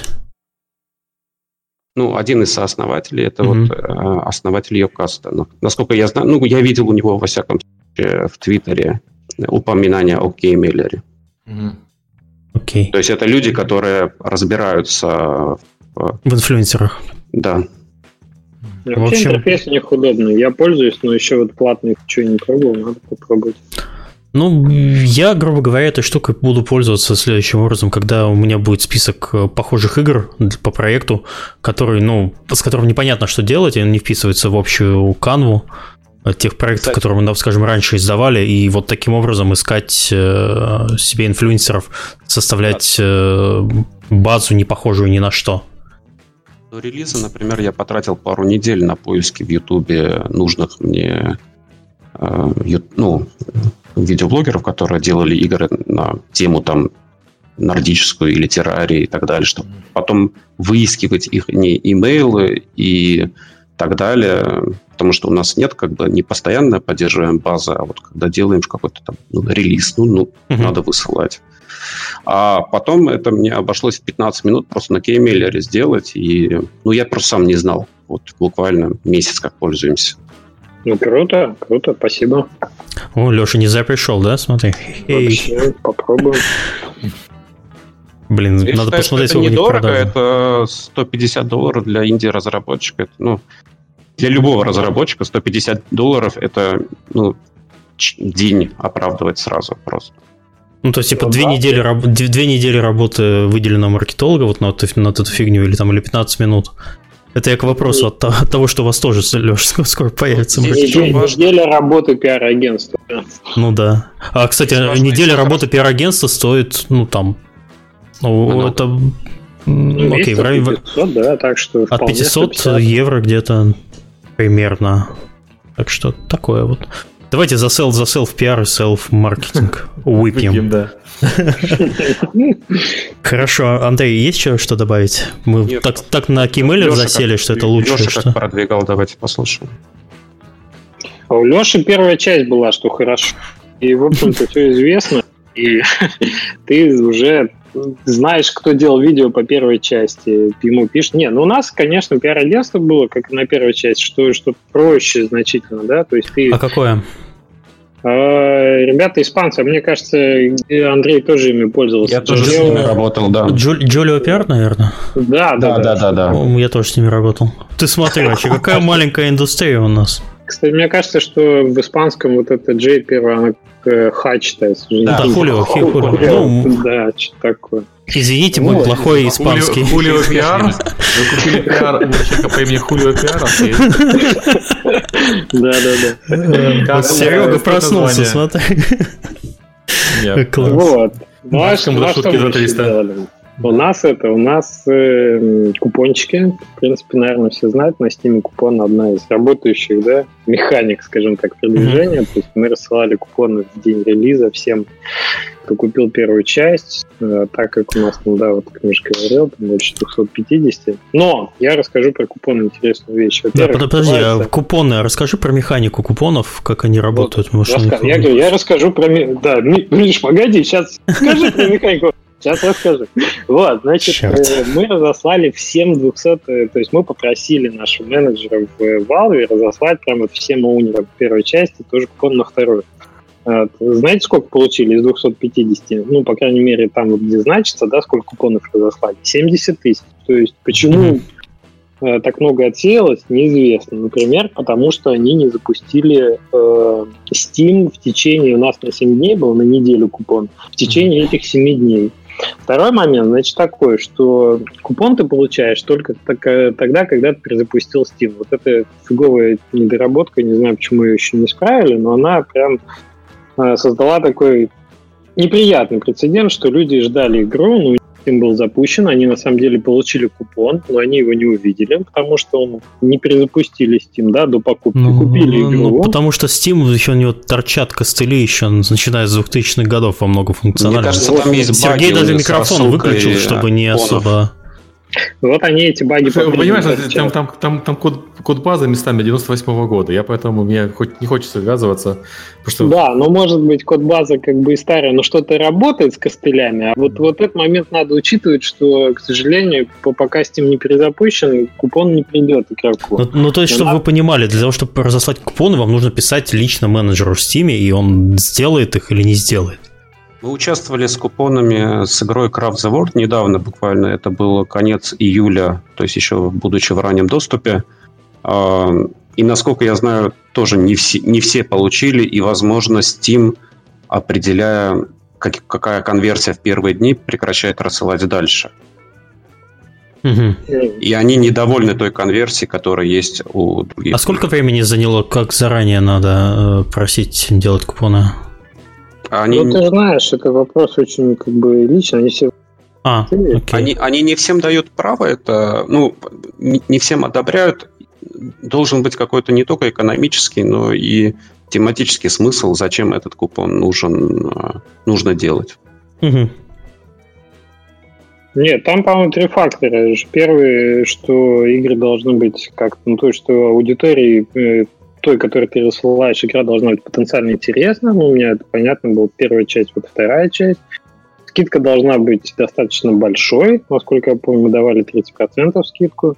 И что-то там было третье еще, не помню. Но смысл в том, что вот они как бы э, смотрят, чтобы это не просто вот прям взяли, пальцем щелкнули, купоны появились. Да, не просто поспамить. Да. Да-да, отказывают тоже достаточно. Вот. Э, мы разослали эти, в общем, купоны. И у нас те, вот кому они не пришли, не приходили на следующий день. То есть у нас есть отдельная статья рефандов, там, если посмотреть, да, причины, что а, я игру купил за full прайс, мне пришел купон, вот я ее рефанжу и хочу купить с купоном. ну, то есть вот, вот такие. Это было не очень круто. Я считаю, что мы могли бы, наверное, без этого обойтись, если бы мы купоны заранее выдали, например, за три дня, да, чтобы Steam точно перезапустили. Потому что у нас в Day One вот игра выходит, и вот купоны типа рассылаются сейчас. Лучше делать за сутки, наверное, чтобы Steam точно перезапустили с тех пор. Ну, Но Тайван очень важен, далее. потому что начинают работать алгоритмы Steam, и тебя могут с первой страницы, если конверсия плохая, просто выкинуть и все. Ну да, если слишком, получать. рано, а если слишком рано купон дашь, про него забудут просто. То есть тут угу. как бы надо такой баланс выдержать. Такую золотую середину найти. И ты рекомендуешь? Чего? Ну, я думаю, за сутки где-то. Ну, то есть за сутки дать, за сутки точно игрок перезайдет, кто перезайдет, у кого не, не висит с ним постоянно открыт. Спать-то он ляжет за 24 часа. Вот, а потом... Понимаешь, это... у меня компьютер, например, никогда не включается. То есть э, не факт, что я за сутки, если ты мне дашь... Я ну, он у меня вообще в слип э, уходит да. всегда, и все. А я... вот вам, вам купоны не приходят. И иногда, ну, он обычно у меня он просто перезагрузится, потому что я его перезапустил компьютер, после этого Steam проснулся, обнаружил, что надо да. обновиться, да, да, вот только тогда.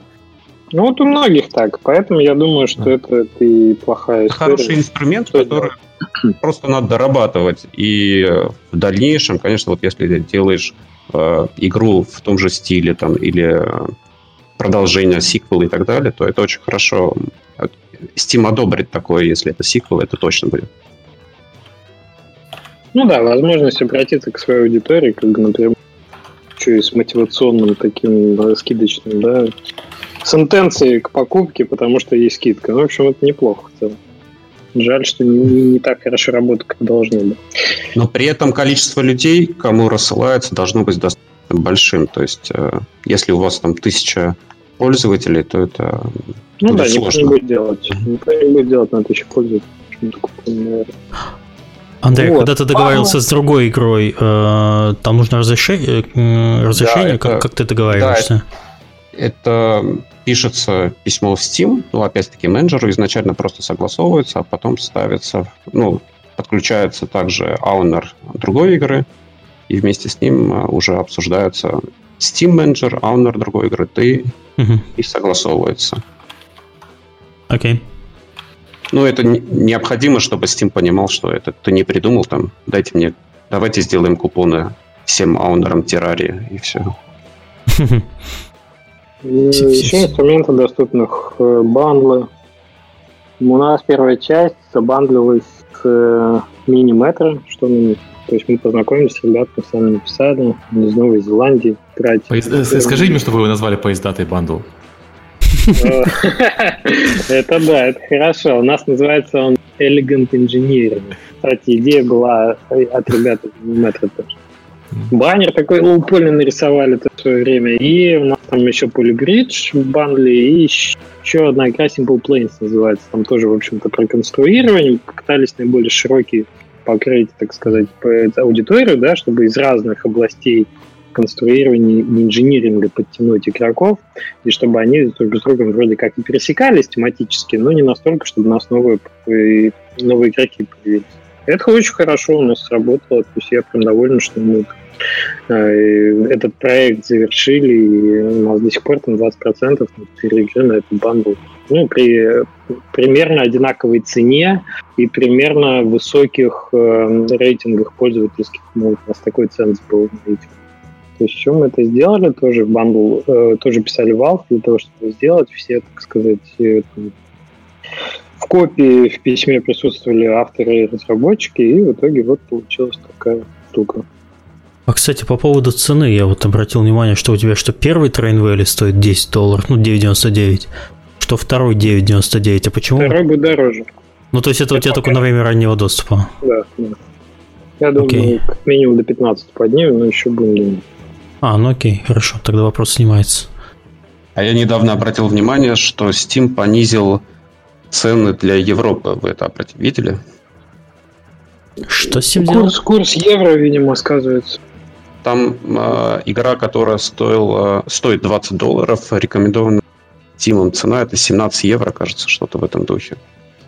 А до этого они так и, ну, два года назад это было 20 евро также. Mm. Ну, курс изменился, они скорректировали, да. Или в Европе денег нет. Они странно корректируют курсы. Там, ну, да. если вы не... Если ваши цены отличаются от рекомендованных, как там... У, у Steam есть другие алгоритмы, которые, ну, это отслеживают и в дальнейшем, может быть, не в вашу сторону сыграно, если сильно цена завышена, например. Да ты что, ни, ничего себе. Это ты, Андрей, не то, что спорь, я удивился просто. Ты же там был в Валве у вентиля, может, ты как бы не, не, инфа не, не, не. соточкой, нет? Андрей. Не-не-не, это, это мои мысли. Мои мысли. А, окей. Никаких таких инсайтов нет. Не, ну, Steam позволяет ставить цены Выше позволяет, да, только сразу да, и, цветом. Ниже и выше, да, да. Да, привет, э, как бы Индии на, на полигоне, да, как угу. являются у них цены такие. Можно. Не, ну это я, я Индии понимаю тоже, что сложно отслеживать цены в куче регионов, а, но Steam позволяет. Если хочешь с этим заниматься, Steam это позволяет. Угу, так и есть. Так, какие, по... какие еще маркетинговые у нас есть инструменты? Игру хорошую сделать, например. Ну, это, это, это вообще классика, если ты сделал Кни- плохую Книжка игру. Галенкина, да? Да, кни- книжка Галенкина. Сергей, как, она, как, она, как она устарела, блин, ребята, она хорошая, но она устарела. Ну, там а главная мысль, сделайте хорошую игру. Ну да, Сергей, это, стоило книгу писать, да. ну слушай, вон сегодня у нас в чате человек появлялся на стриме, который для себя открыл, во-первых, подкаст, а во-вторых, твою книгу. Так вот, книгу закрой. Вот если сейчас дослушал до этого момента, книгу закрой. Либо читай ее так уже. Как историческую фэнтези. Как фэнтези. С точки зрения маркетинга я бы еще подчеркнул важность ниши, когда вы делаете игру. Все-таки инди такая история небольшая, маркетинг бюджет тоже небольшой.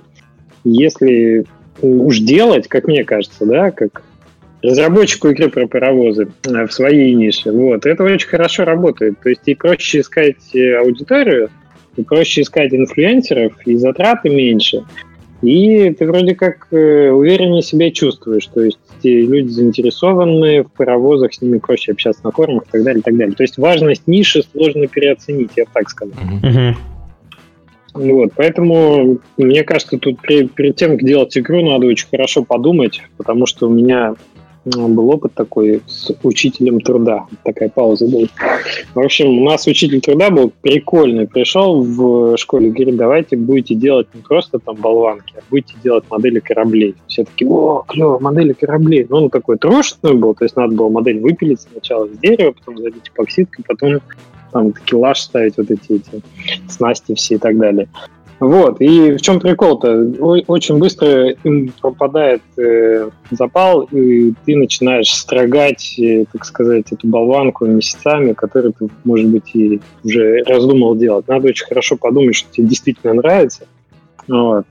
И это потом поможет, потому что, может быть, э, когда уже последовательно начинаешь какую-то нишу занимать, как, не знаю, там ребята разработчики Foray, да, делают шутеры, делают. Вот мне кажется, им должно быть очень должно нравиться сильно делать шутеры, чтобы делать их годами. Или вот там подкаст делать.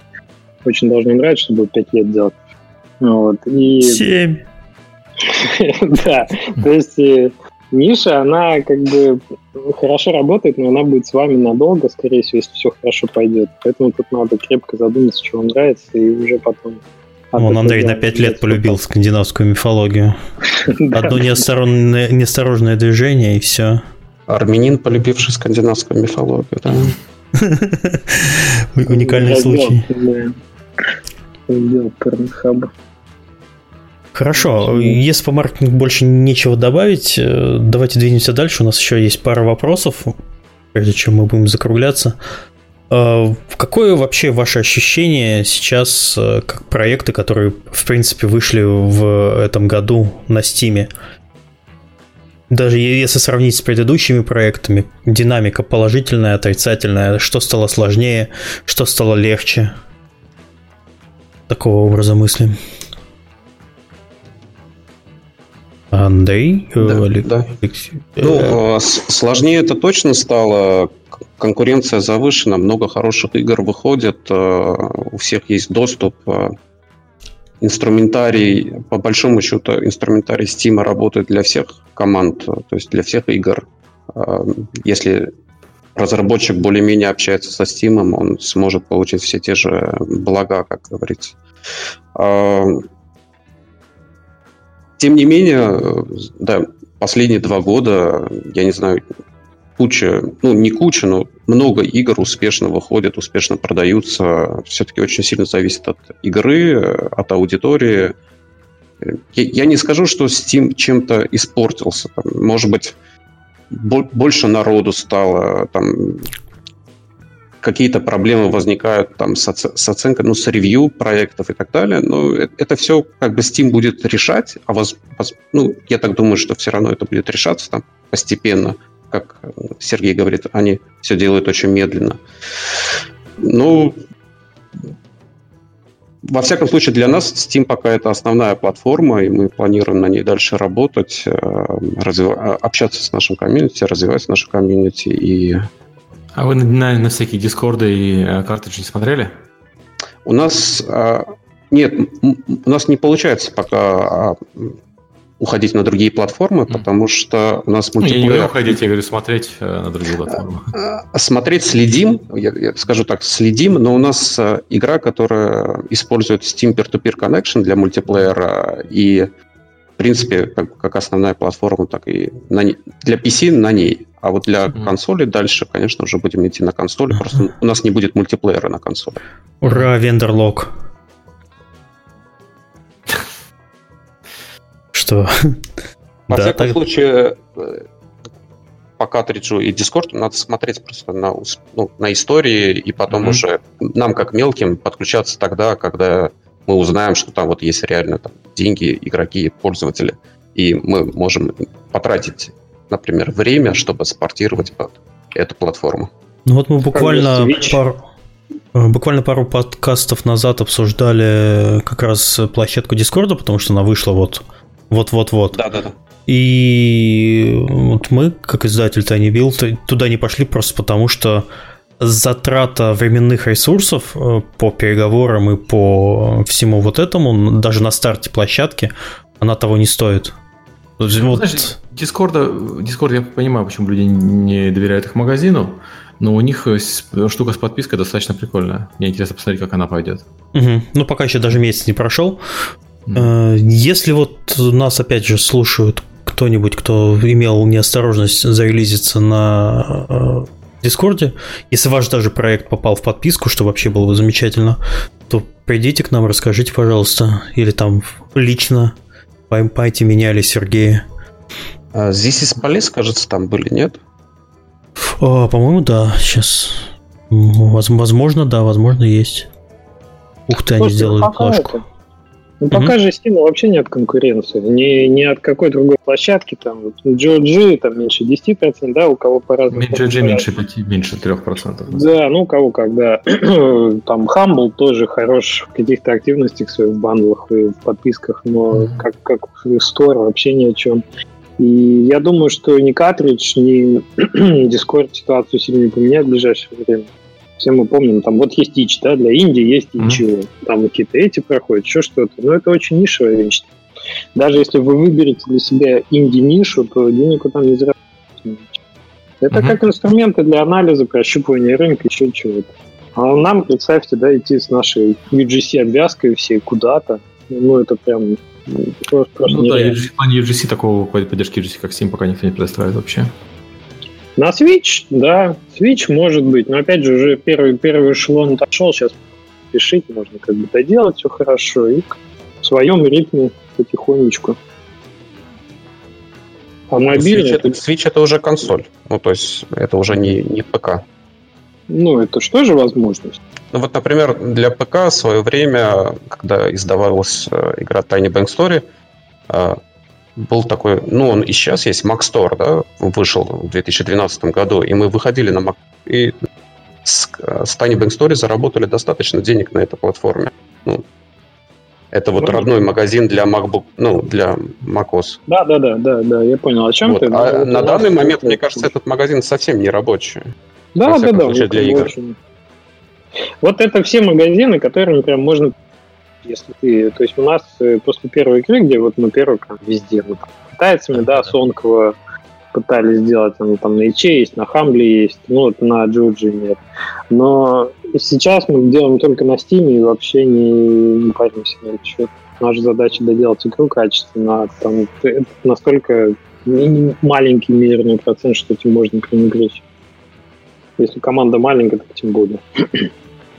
Да, схожая ситуация сейчас. На данный момент э, основное направление, ну, основная платформа это Steam. Вот. Как ни крути.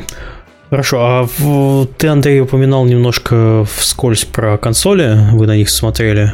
Да, мы специально в свое время уделили много времени и э, денег именно, а, чтобы сделать игру управляемой полностью на консолях, с интерфейсами, с управлением, со всеми делами.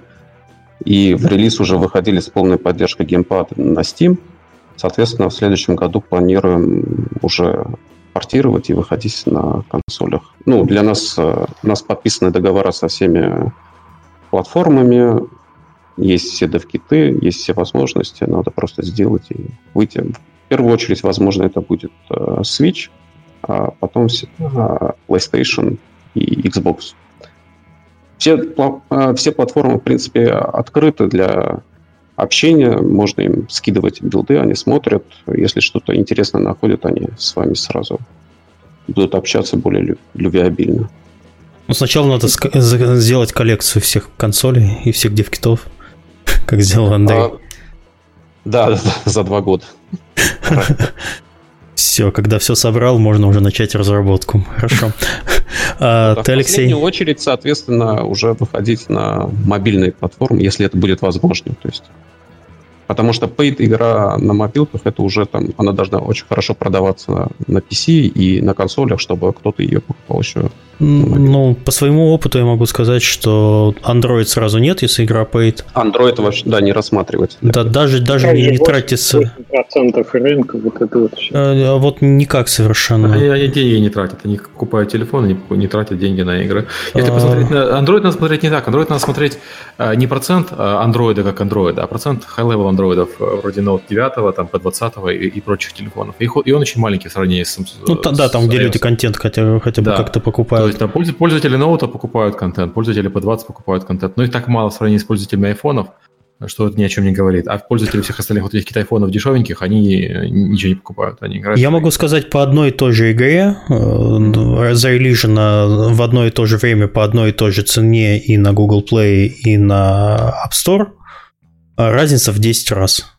То есть э, iOS это продажа, скажем, там, тысяча условно, продажа на Android это, это 100 долларов. И вот ты когда начинаешь это сравнивать, а затраты на портирование, тестирование и ловлю багов, и когда у тебя начинает ломать оценку на старте из-за того, что ты не проверил какой-то там, не знаю, Xiaomi недорогой, совсем недорогой, даже даже про которую страшно говорить, а люди говорят, а у меня не запускается, вот тебе кол. И ты начинаешь с этим всем работать, ты начинаешь все тестировать. И там работы по портированию очень дикие. Я понимаю, у тебя free-to-play, когда у тебя, в принципе, претензий нет, ну, относительно нет, потому что человек и может не потратить свои деньги, ему, у него нет эмоциональной привязанности к продукту, тут он потратил деньги, а у него ничего не работает. И ну, привет. Ну, с фритуплеем тоже ситуация такая. Если делать фритуплей как игру, ну, вот я там про наш, например, говорить, угу. то у тебя ты тут же утыкаешься э, в то, что лоспек телефона и не могут ее запускать, потому что просто не могут. Да чтобы там какой бы там процессор не стоял. Ну, инструментарий андроида, конечно, позволяет исключать. Там обычно как делают? Ну, Сначала ты да, включаешь э, популярные, то есть, ну, те телефоны, на которых ты можешь дотянуться и хотя бы запустить билд, а потом уже начинаешь там как-то параллельно протягивать. Кстати, Сергей, у вас не появилось никаких центр, э, э, цифр там по конверсиям на андроиде? Да, публично не появилось. Конверсии, на самом деле, так что могу сказать, не страдают от отсутствия Google Play вообще. Угу я бы даже сказал, немножко выигрывает, но у нас бренд большой. Есть у нас большое количество игроков на iOS и на Android. Это игроки, которые играют на другой платформе. И люди ставят э, игру на iOS, на Android, чтобы играть, когда у них нет доступа там, к консоли или к ПК. Uh-huh. И это, это обычно, это, это, как это называется, э, ну, я бы не сказал, что это компаньон приложения, потому что они реально играют в нее. Но это меньше, это другой паттерн использования. То есть это там в школе люди играют, на, на перерывах обеденных люди играют, и в поездках скинчики смотрят, покупают. Блин, ну там Дима Санников в чате рушит мою стройную теорию. Пишет, что Брейвланд одинаково хорошо продалась на iOS и на Android. Сумма одинаковая, игра платная. Черт. Mm. Ну, это, а, подожди, это значит, что вы плохо на iOS продались. Я, Хоба! Да, да, да, Хоба!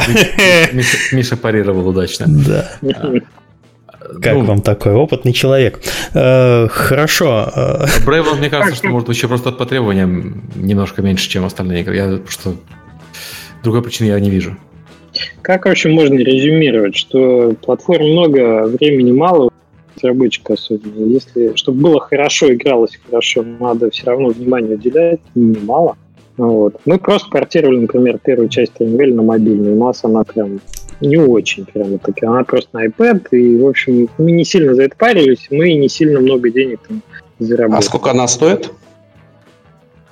Она стоит дешевле, чем десятку. Она стоит там пятерку, что ли, может даже 4 доллара она стоит. Ну, как понятно, да, этот рейд ну, разный во всех странах. Ладно, секрет раскрыт. Дима пишет, что одинаково плохо на Big Platform продалось.